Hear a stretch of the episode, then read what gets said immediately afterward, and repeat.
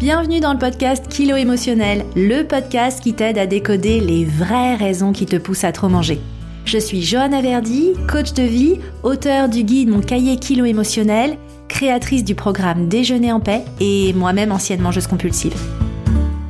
Si la nourriture te rend dingue, si tu te jettes sur la bouffe à la moindre contrariété, si tu rêves de perdre du poids mais que tu es incapable de tenir un régime plus de deux jours ou deux heures consécutives, tu es au bon endroit.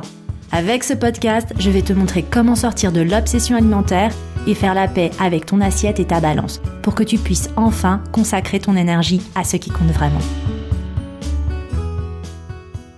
Hello et bienvenue dans ce nouvel épisode de podcast. Aujourd'hui, j'ai envie de t'aider à mieux te connaître et à mieux comprendre ce qui se passe en toi quand tu traverses une crise, crise d'hyperphagie, crise alimentaire, crise de compulsion parce que pour l'avoir moi-même vécu, je sais que souvent on est dans ce moment vraiment d'incompréhension où on ne sait pas ce qui nous arrive.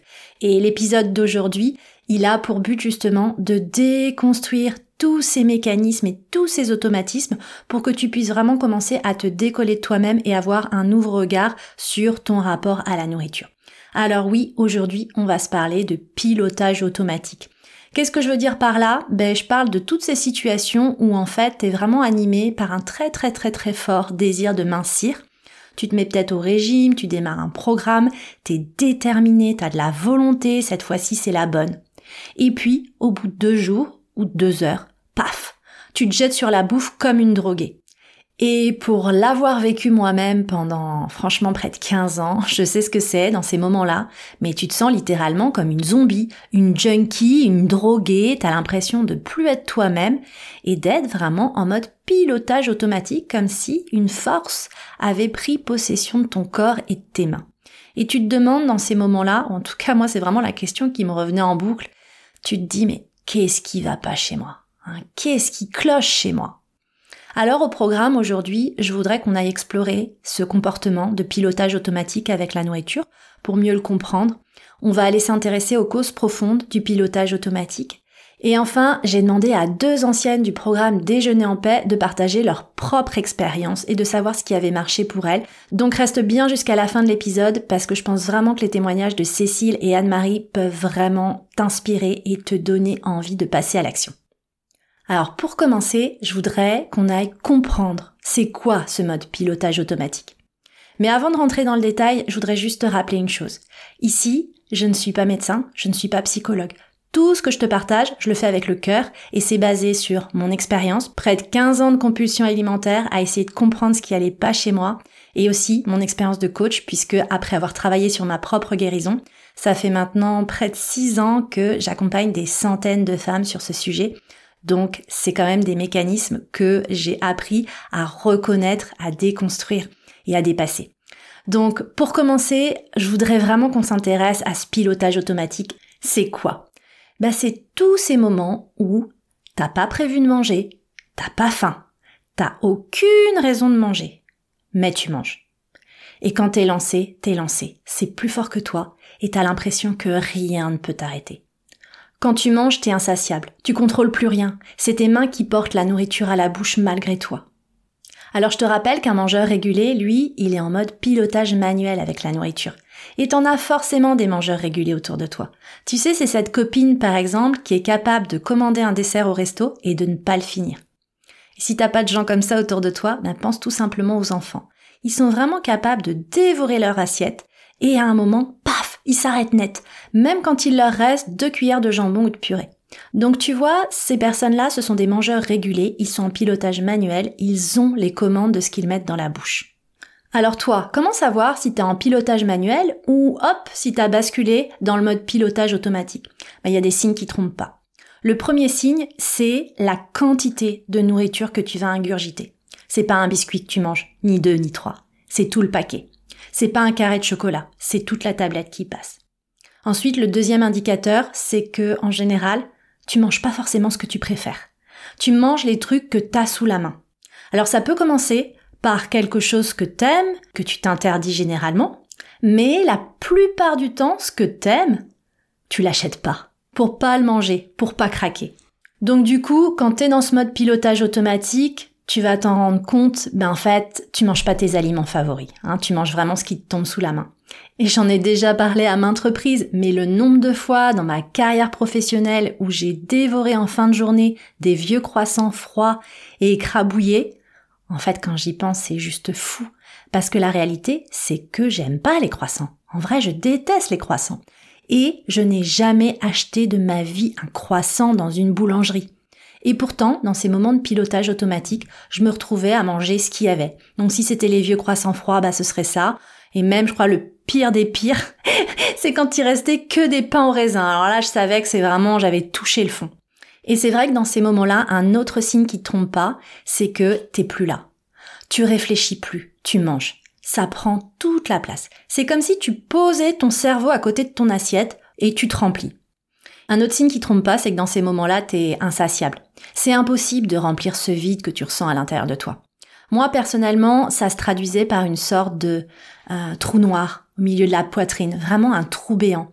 Et il n'y avait rien qui pouvait m'arrêter et qui pouvait remplir ce vide, ce trou. Et euh, quand tu es en mode pilotage automatique, il y a rien qui t'arrête. Le seul truc qui t'arrête, j'ai envie de dire, c'est le crash. Et le crash, c'est quoi? C'est que t'es interrompu. Hein. Il y a quelqu'un qui d'un coup rentre dans la pièce. Euh, L'autre possibilité, c'est qu'il y a plus de bouffe, il y a rien à manger. Et la dernière possibilité, c'est qu'en gros, t'as trop mangé, donc t'as la nausée, t'as la gerbe, euh, t'as envie de vomir, t'as le ventre qui tire parce que t'as trop mangé. C'est ça le crash en fait, qui arrête le pilotage automatique. Et un autre signe aussi qui te montre que tu es dans cette situation de pilotage automatique, c'est que tu ressens rien. Cette pointe de honte et de culpabilité qui remonte, ben en fait, tu les anesthésies tout de suite avec la bouffe. C'est comme si tu avais un petit ange et un petit démon. Hein, il y a une partie de toi qui te dit non non, fais pas ça, c'est pas raisonnable, ou sois raisonnable, et l'autre qui te dit ferme-la, laisse-moi tranquille, laisse-moi bouffer, on verra plus tard. Hein. Et le plus tard, c'est en général demain ou lundi. Manger, ça t'anesthésie, ça te soulage, ça apaise une grande tension à l'intérieur de toi. C'est vraiment comme une bouffée d'air après une très longue apnée. Et on peut légitimement se demander mais qu'est-ce qui déclenche ce mode pilotage automatique? Parce que en gros, si j'appuie pas sur le bouton, bah le problème est résolu. La réalité, c'est que tous les micro-événements de ton quotidien sont candidats pour déclencher ce mode pilotage automatique avec la nourriture. C'est vraiment tous ces moments où tu te sens seul, isolé, tu t'ennuies, t'es triste, t'es en colère, t'es blessé. Ça peut être déclenché par des conversations houleuses, que ce soit avec ton mec ou avec ton boss. Moi j'aime à dire que ce que tu bouffes, c'est généralement ce que tu as accepté d'avaler toute la journée sans broncher. Ça peut être que tu dois bosser sur un nouveau projet et en fait t'as pas du tout envie de bosser sur ce truc ou tu l'as jamais fait et t'as peur de pas être à la hauteur, ça déclenche une crise. Ça peut être tes enfants qui t'écoutent pas, ça déclenche une crise. Ça peut être un appel téléphonique avec ta mère qui passe son temps à te dévaloriser, ça déclenche une crise. Ça peut être une amie qui te raconte ses malheurs sans te demander comment toi tu vas, ou alors qui au contraire te raconte ses succès, et pof, ça déclenche une crise. Donc tu vois, l'automatisme, il n'est pas juste dans ta façon de manger, mais il est aussi dans les déclencheurs. Et il y a un point commun à chaque fois. C'est le manque, le vide, la restriction, la privation. Que ce soit en fait une peur de manquer de, de nourriture, de succès, d'attention, d'amour. Et c'est la raison pour laquelle les régimes aggravent encore plus ce mode pilotage automatique. Parce que les régimes encapsulent la privation et le manque. Donc finalement, manger, c'est apporter l'amour, le réconfort, la sécurité, l'apaisement que tu n'as pas reçu. Et comme tu as fait l'expérience du manque toute ta vie et que tu continues de manquer aujourd'hui, parce que tu sais pas demander d'aide, parce que tu sais pas dire non, ben en fait, t'es insatiable. Et quand tu craques et que tu ouvres le pot de Nutella, t'y vas pas avec le dos de la cuillère. Hein, c'est vraiment une réaction à une longue privation sur tous les plans de ta vie. Alors comment t'en sors de ce mode pilotage automatique? Bah un déjà en comprenant que ce qui t'arrive c'est pas un manque de volonté ni de motivation, mais c'est un moyen de gérer la tension intérieure. En anglais, on parle de coping mechanism. C'est vraiment une façon de gérer la situation. Ce que tu vis en réalité, c'est de la dissociation. C'est un processus par lequel tu te distancies de certaines expériences ou de certaines émotions. C'est comme un mécanisme d'autodéfense émotionnelle contre les traumatismes. Ça te permet d'une certaine façon de t'éloigner de la réalité. Comprendre tout ça, ça peut vraiment t'aider à arrêter de culpabiliser, parce que la culpabilité et la honte, ça vient rajouter de la tension intérieure inutile. La deuxième chose à faire, c'est d'observer tes crises et les événements qui ont précédé ces crises. C'est ça qui va te permettre de comprendre ce qui déclenche le mécanisme. Parce qu'encore une fois, le mécanisme, c'est pas tant de manger. C'est la dissociation qui s'active automatiquement. Hein, le problème est pas forcément sur le moment de la crise alimentaire et le moment de la compulsion alimentaire. Le problème, il est souvent dans les heures qui ont précédé. Ces micro-instants où tu t'es dit non, euh, où tu as fait quelque chose que tu voulais pas faire, où tu t'es empêché de dire quelque chose que tu avais envie de dire, où tu as donné la priorité aux autres avant toi. Et puis la troisième chose pour s'en sortir, c'est d'accepter qu'en effet, c'est pas toi qui manges dans ces moments-là. Alors je sais, ça peut paraître fou de dire ça, parce que tu te dis, bah si, c'est moi qui mange, c'est moi qui porte la nourriture à la bouche. Mais moi, pour être passé par là, je suis convaincue aujourd'hui que dans ces moments-là, c'est pas toi qui manges.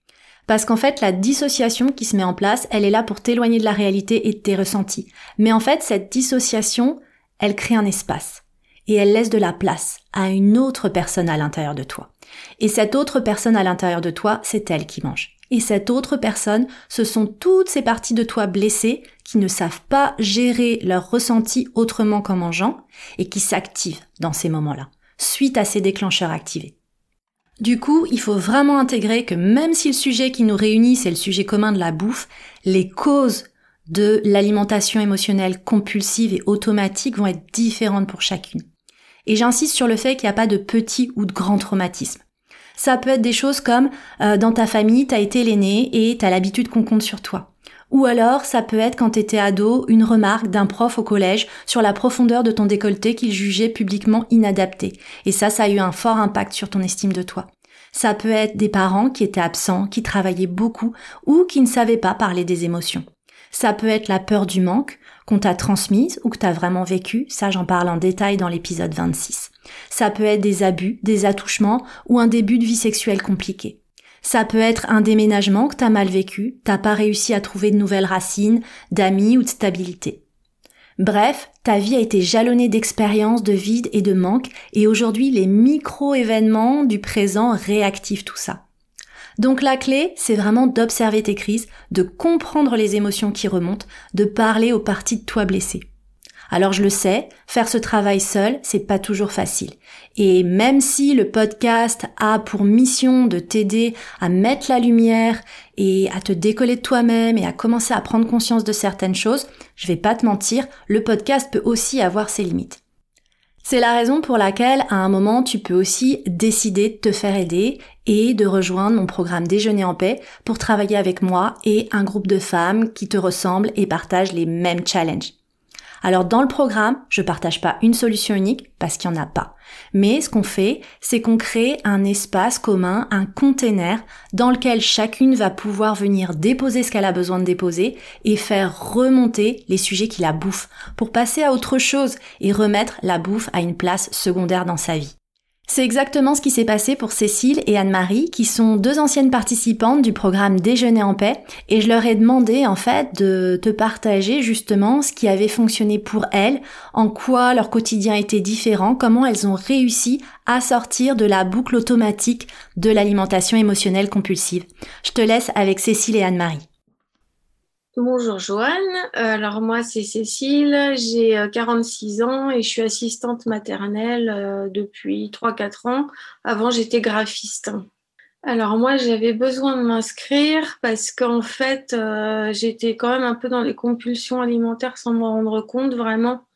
Parce qu'en fait je me le cachais un peu à moi-même quelque part. C'est-à-dire je mange toujours quand il n'y a personne parce que je me culpabilise déjà toute seule.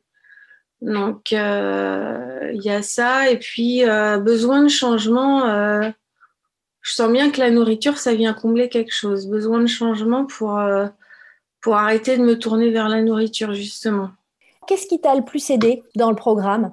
De justement voir qu'on n'est pas tout seul à être dans ce cas-là et que à différents niveaux, même en ayant des métiers différents, en ayant tous des chemins de vie différents, en fait, on y arrive euh, tous petit à petit à notre rythme. Comme tu dis si bien, les, les, les graines qu'on a plantées, elles sont à peine en train de germer. Il faut va faire du temps pour que la fleur elle pousse, mais on sait que la graine est là et on n'a pas trop envie de lâcher. On a envie de, voir ce que va devenir la fleur, comment elle va être.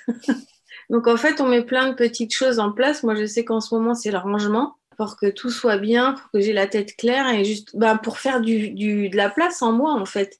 Ça me prend trop de charge mentale. Je me rends compte que c'est vraiment ça mon le, le, problème du moment, c'est ça, quoi. C'est faire de la place. Faire de la place pour moi. et justement, en quoi ta vie, elle a changé aujourd'hui? Comment ma vie elle a changé aujourd'hui?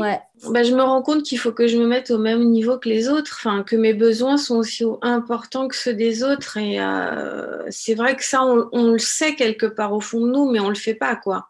Et là, c'est vraiment quelque part s'obliger à, à, prendre soin de soi, quoi, à dire mais moi aussi je suis là et euh, j'ai le droit de, j'ai ma, j'ai ma place comme les autres, quoi. Moi, en tout cas, c'est par rapport à mon noyau familial, c'est faire participer plus les autres. Mais euh, ça, c'est pareil, ça prend du temps aussi, parce que quand tu as toujours tout fait pour les autres, après, les autres, ils ont du mal à faire pour eux et pour, et pour toi. Justement, ça, ça, a changé un petit peu les, les, dynamiques de relations avec euh, les gens autour de toi? Ben, je pense, euh, là j'ai mon fils, la dernière fois, il m'a rangé sa chambre, il a aspiré sa chambre, il m'a vidé le lave-vaisselle, il m'a aspiré le salon. il n'a pas neigé, mais ça aurait pu. Non, je vois bien qu'il y a des petites choses qui bougent, ça prend du temps, mais, euh, mais on voit que ça marche. En fait, c'est ça, c'est euh, faire des petites choses et de voir que ça marche, ça donne envie d'en faire d'autres. Moi, je regrette absolument pas, quoi. Si tu devais parler à, la, Cécile qui était sur le point de s'inscrire et qui hésitait, tu lui dirais quoi? Bah vas-y. Ouais, go N'attends plus Oui, la vie Bonjour, je suis enchantée de participer à ce petit entretien.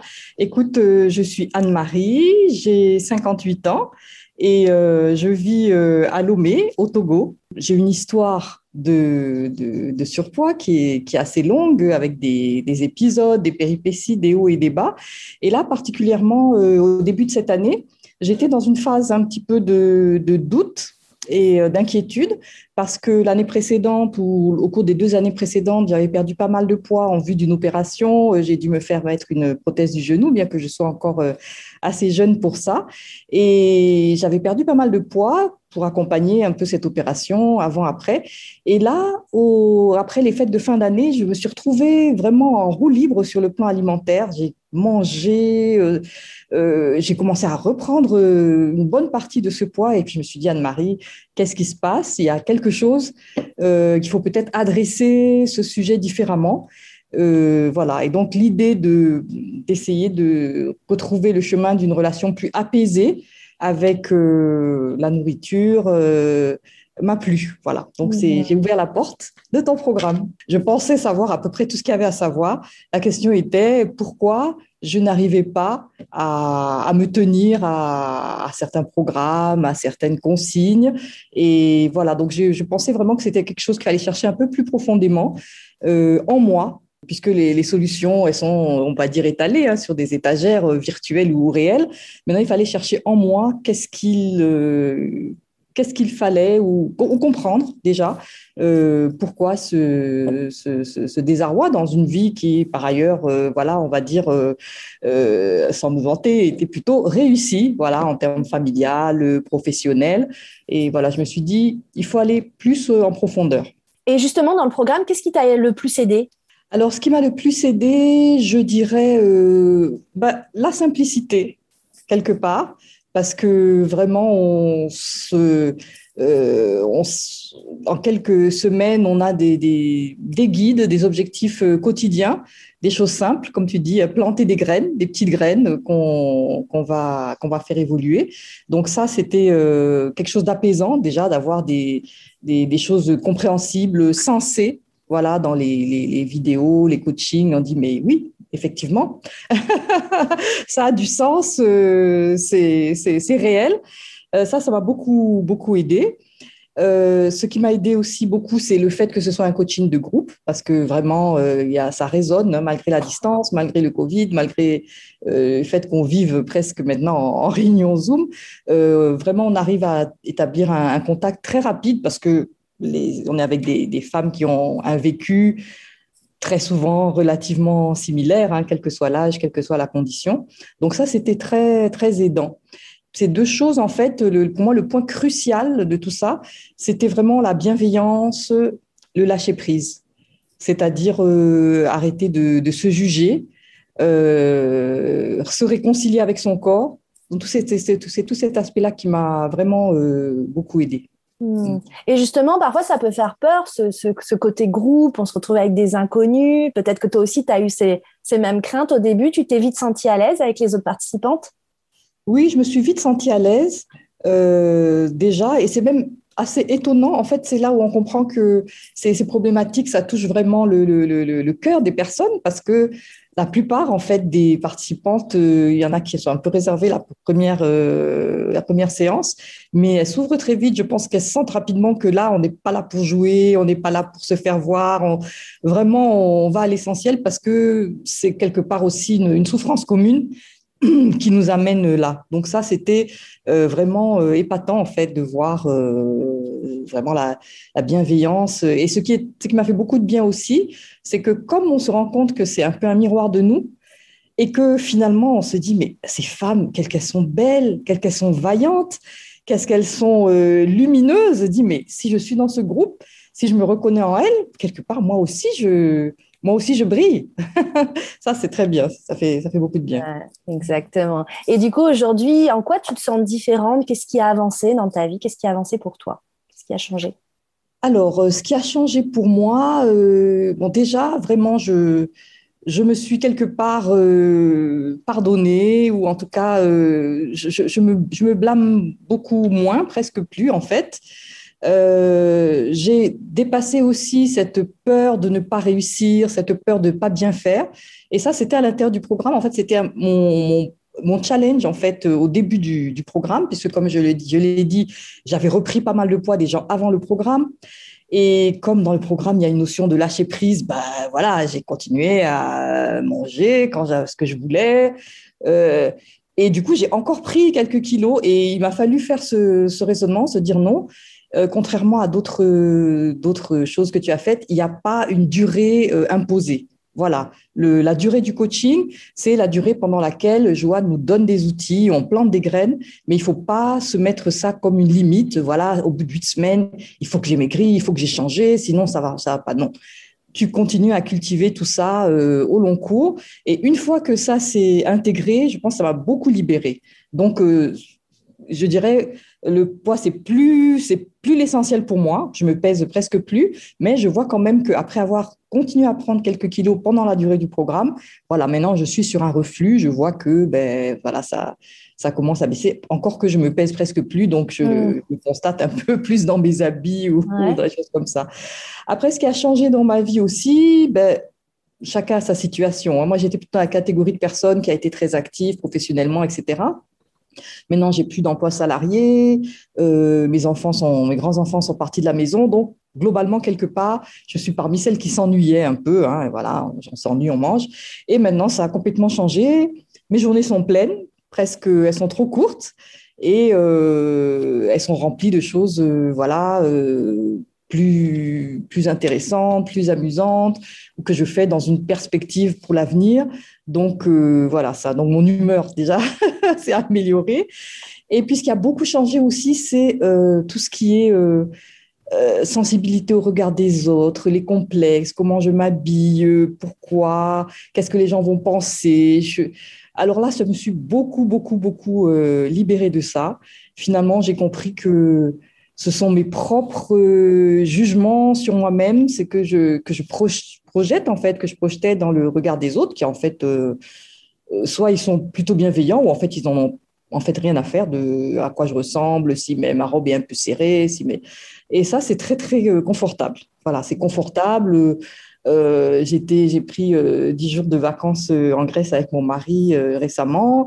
J'ai nagé dans la mer, j'ai porté un maillot de pièces, ça n'était pas arrivé depuis, je pense, l'âge de 20 ans tranquille. Là, vraiment, euh, ça, c'est, très confortable. Après, quand tu fais le bilan d'une vie et que tu vois, je n'ose même pas imaginer le calcul de ce que j'ai dépensé pour ces problèmes de poids, euh. Je suis quand même quelqu'un, j'ai fait de la chirurgie euh, bariatrique, enfin, vraiment, ça a été loin. Donc oui, oui, ça valait la peine. ça valait la peine. Et justement, qu'est-ce que tu aurais envie de dire aux personnes qui sont vraiment appelées par le programme, mais elles hésitent encore? Elles sont sur le point de s'inscrire, mais elles hésitent. Qu'est-ce que tu aurais envie de leur dire? Honnêtement, je pense qu'il y a, c'est vrai, bon, certaines peuvent avoir des, difficultés réelles, ça, euh, je veux dire, sur, par rapport au coût, mais pour celles qui peuvent se le permettre, honnêtement, euh, je pense que déjà, si, si tu t'intéresses au programme, c'est que quelque part, tu n'as plus grand-chose à perdre et beaucoup à gagner. Donc, euh, je crois qu'il faut ouvrir la porte du programme et je pense que, bon, après, chacun a son, son expérience individuelle, hein, mais euh, on, ne peut en tirer que de, que de bonnes choses. Mhm. Génial. Et si tu devais, du coup, pour finir, résumer ton expérience de déjeuner en paix en une phrase, tu aurais envie de dire quoi? En une phrase, je dirais euh, Je mérite la santé, le bonheur. Et je suis belle. Voilà, j'espère que les mots de Cécile et Anne-Marie t'ont donné envie d'avoir un regard curieux et bienveillant avec ta relation à la nourriture. J'espère aussi qu'elles t'ont donné envie d'aller explorer ces parties de toi blessées qui mangent aujourd'hui en mode pilotage automatique. Si tu as aimé cet épisode, si tu aimes le podcast, pense à le soutenir avec des étoiles sur Spotify, avec un avis sur Apple Podcast. C'est ce qui aide à soutenir mon travail et à mettre ces épisodes en face des personnes qui en ont besoin. Et nous, on se retrouve la semaine prochaine. La semaine prochaine, je te parlerai d'une thématique qui a été choisie par, euh, l'une d'entre vous, hein, puisque j'avais fait un petit sondage sur Instagram pour savoir les thématiques que vous souhaiteriez que j'aborde. D'ailleurs, si tu as des demandes, n'hésite pas à me les faire, soit sur les réseaux sociaux, soit par email. Je serais vraiment heureuse de pouvoir continuer d'enregistrer des épisodes sur des sujets qui vous aident vraiment. Et du coup, la semaine prochaine, on se parlera du pilotage automatique lié au travail. Pourquoi est-ce que mon boulot me fait manger? Et pourquoi c'est encore pire le soir? Et pourquoi c'est encore pire avec le télétravail? Je te partagerai toutes mes analyses et mes conseils dans l'épisode de la semaine prochaine. Je te remercie pour ta présence et je te donne rendez-vous au prochain épisode.